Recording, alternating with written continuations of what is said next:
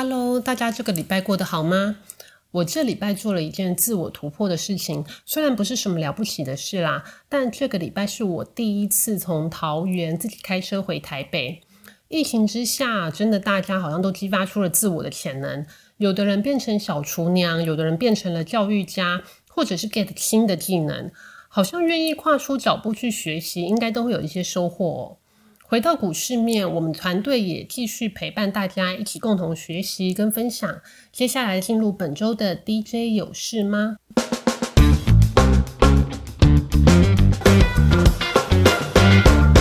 七月进入美股财报季，下个礼拜在国际财经的讯息上，有一些重量级大厂会发布财报，跟台股联动度比较高的，包括微软、Intel 以及 Tesla。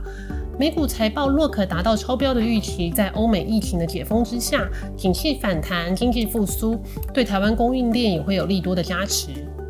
那回到台股，最近电子股的人气有回流的现象哦，尤其是低基期获利表现不错的电子股更受到市场的关注。下个礼拜也有很多重量级电子和科技大厂的股东会，跟 NB 相关的包括代工大厂伟创和英业达。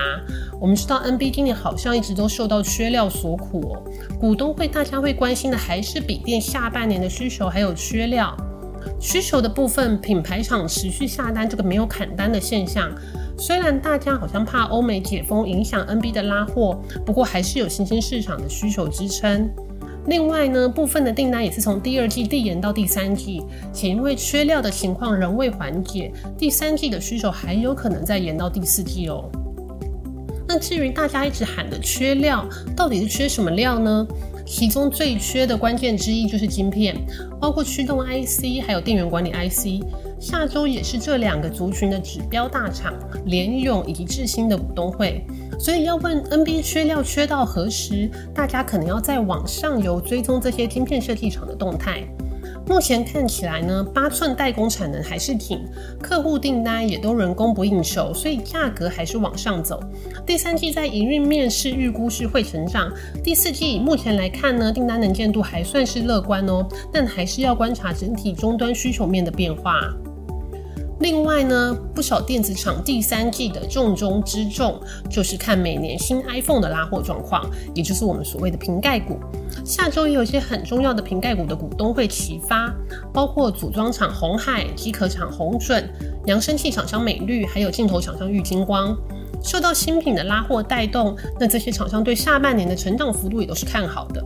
而今年因为疫情升温的因素，红海改成线上股东会的方式进行直播，与股东的互动呢也转为线上的方式。相信大家也会很关心今年 iPhone 十三的状况。相对于去年苹果新机的递延，今年新 iPhone 的拉货时间回到正常。组装厂一般是九月的营收会明显提升，高峰则会落在第四季。而在船产的部分，下个礼拜话题性比较高的，算是东元集团的股东会，当然就是连连占据媒体版面的这个黄茂雄父子的股权争夺案，好像是已经有点进入了非常戏剧性的桥段了。那父亲黄茂雄跟儿子黄玉仁还是会持续出招，下周股东会结束，应该结果就会有个水落石出。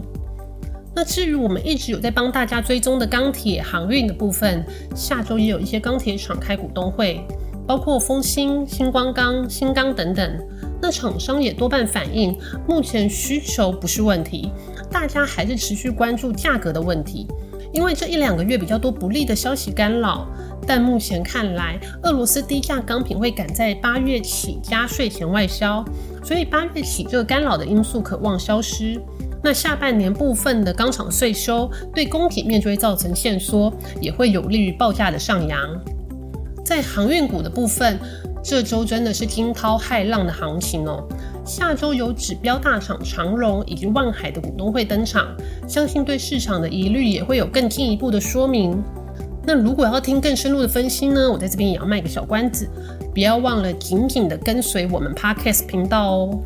另外，在塑化股的部分，下个礼拜台塑集团的台塑化以及台化的股东会登场了。其实之前在集团的法说会中呢，也有大概揭露对下半年石化景气的看法是相对保守。这主要是相对于上半年市况已经很热，又有原料从低点往上涨的优势。不过无论如何哦，今年台塑集团的获利动能都算是强劲。大家也会很关心整个产业从二零二零年下半年报价开始往上冲起，是不是就进入了一个多头向上循环的走势？像这种大方向的问题，如果总裁王文渊在股东会会场有现身，相信就会释出对这种长期景气面的展望。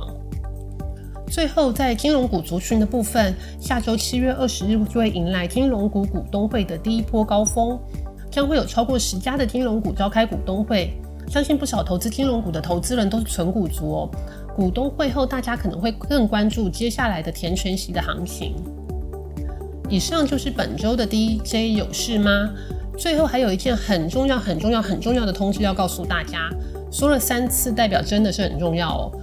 最近，因为我们因为远距录音的因素，有时候节目制作的突发状况也比较多，所以接下来的几周呢，我们本来每周一上架的 Man DJ Podcast 可能会改在周一或周二更新。所以，如果本来固定周一收听的听众朋友发现我们还没有更新的话，也莫急莫慌莫害怕哦。周二热腾腾的新节目就会出炉啦！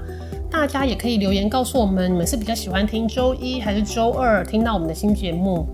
无论如何呢，就是先给他订阅下去，还是最重要的啦。这样子节目就都不会落高啦。大家下礼拜见喽，拜拜。